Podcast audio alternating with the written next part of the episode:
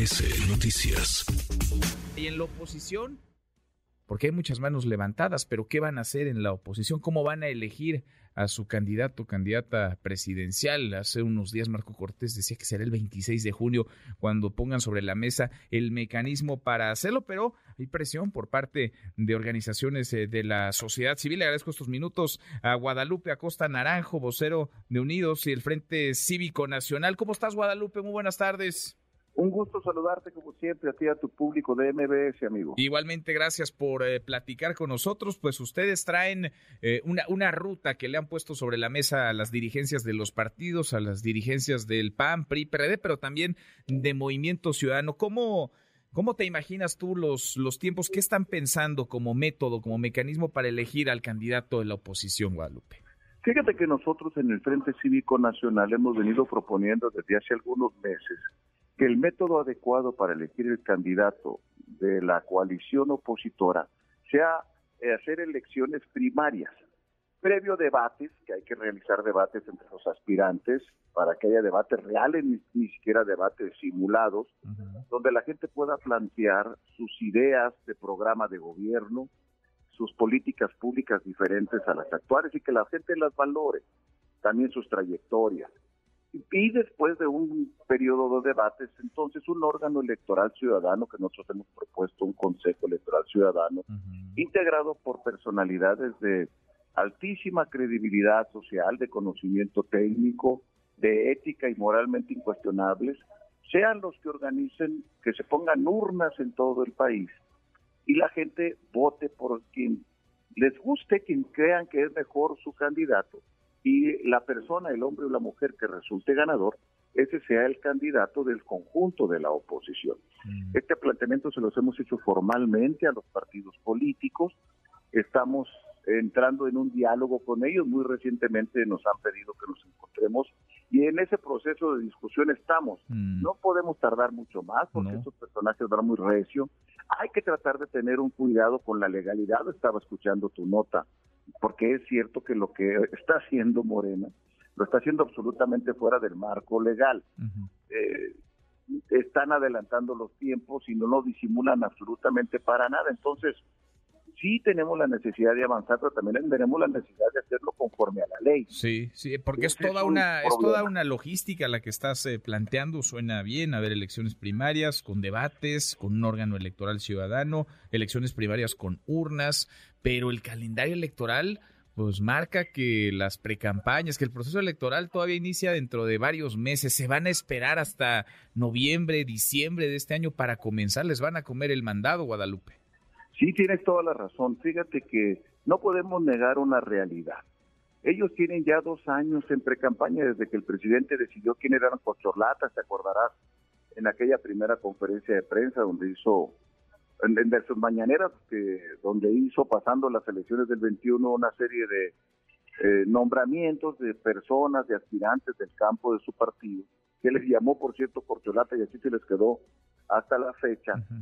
Y desde entonces ellos se desataron. Nomás es cuestión de salir a la calle para ver dónde están las pintas, los espectaculares, los pendones, los camiones, los actos de campaña, eventos, movilizaciones, camiones, pero no de ayer, no a partir del Congreso de Morena. Eso tiene cerca de año y medio en el que han estado trabajando de esa manera, violentando la ley. Incluso hay una gran cantidad de resoluciones del Instituto Nacional Electoral que les ha llamado la atención, les ha puesto sanciones y a pesar de eso no se han detenido. Ahora viene un relanzamiento todavía mayor donde en los próximos cinco meses antes de que inicie el proceso ellos están claramente violentando la ley. ¿Qué pasa con la oposición? Bueno, pues cuando haces una encuesta, ¿quién va a salir adelante si ellos están es como si arrancaras una carrera de caballos y hubieran salido dos minutos antes de que dieran el barembarazo de salida. Pues es evidente que en cualquier encuesta en este momento Morena y sus aspirantes están por encima de los aspirantes de la oposición que no han hecho esta circunstancia ilegal y por lo tanto estamos en una absoluta desventaja de inequidad electoral. Ahora, Morena dice que el 6 de septiembre tendrá ya definido a su, a su candidato. Tú estás planteando y suena, digamos, sensato y lógico, porque además hay un montón de manos levantadas. Lili Telles, Santiago Krill, Enrique La Madrid, Miguel Ángel Mancera, eh, Beatriz Paredes, Claudia Ruiz Más. Hay un montón de manos levantadas, debates, pero pero debates entre cuántos, entre 15, entre 20, y cuántos, y cuántos debates. Y, y, no los van a romper más eh, de lo que los pueden unir estos debates, Guadalupe. Fíjate que yo creo que no, yo no creo que el de, la discusión de las ideas, los debates, la confrontación democrática de proyectos y de propuestas sea algo dañino. Yo creo que lo dañino es que se renuncie a, que los aspirantes a, dirigir este país no puedan entrar en, confrontación de ideas con otros aspirantes.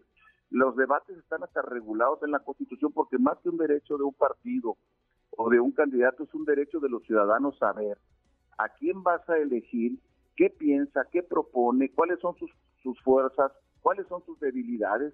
Ese es un derecho de los ciudadanos que de Morena se renuncia a la discusión de las ideas no es un paso hacia una mayor democracia, es un paso a un mayor control, control de daños internos que privilegian eso sobre pues los derechos de los ciudadanos. Tenemos una contra, un problema legal en la, en la oposición que hay que tratar de resolver. Yo creo que haciendo las figuras legales correctas se puede iniciar un proceso sin violar la ley retrasar más ese, ese... No importa si nunca has escuchado un podcast o si eres un podcaster profesional. Únete a la comunidad Himalaya. Radio en vivo. Radio en vivo. Contenidos originales y experiencias diseñadas solo para ti. Solo para ti. Himalaya. Descarga gratis la app. Ejercicio también hace cada vez más evidente la desventaja y la inequidad electoral. Eh, en esas circunstancias estamos tan difíciles y por eso nosotros insistimos, en el momento que sea, va a ser mucho más poderoso si aquí hay debates y allá no hay debates, y mucho más poderoso si allá hay solamente el dedo divino del Señor envuelto en una encuesta y acá hay una votación, una consulta directa a los ciudadanos.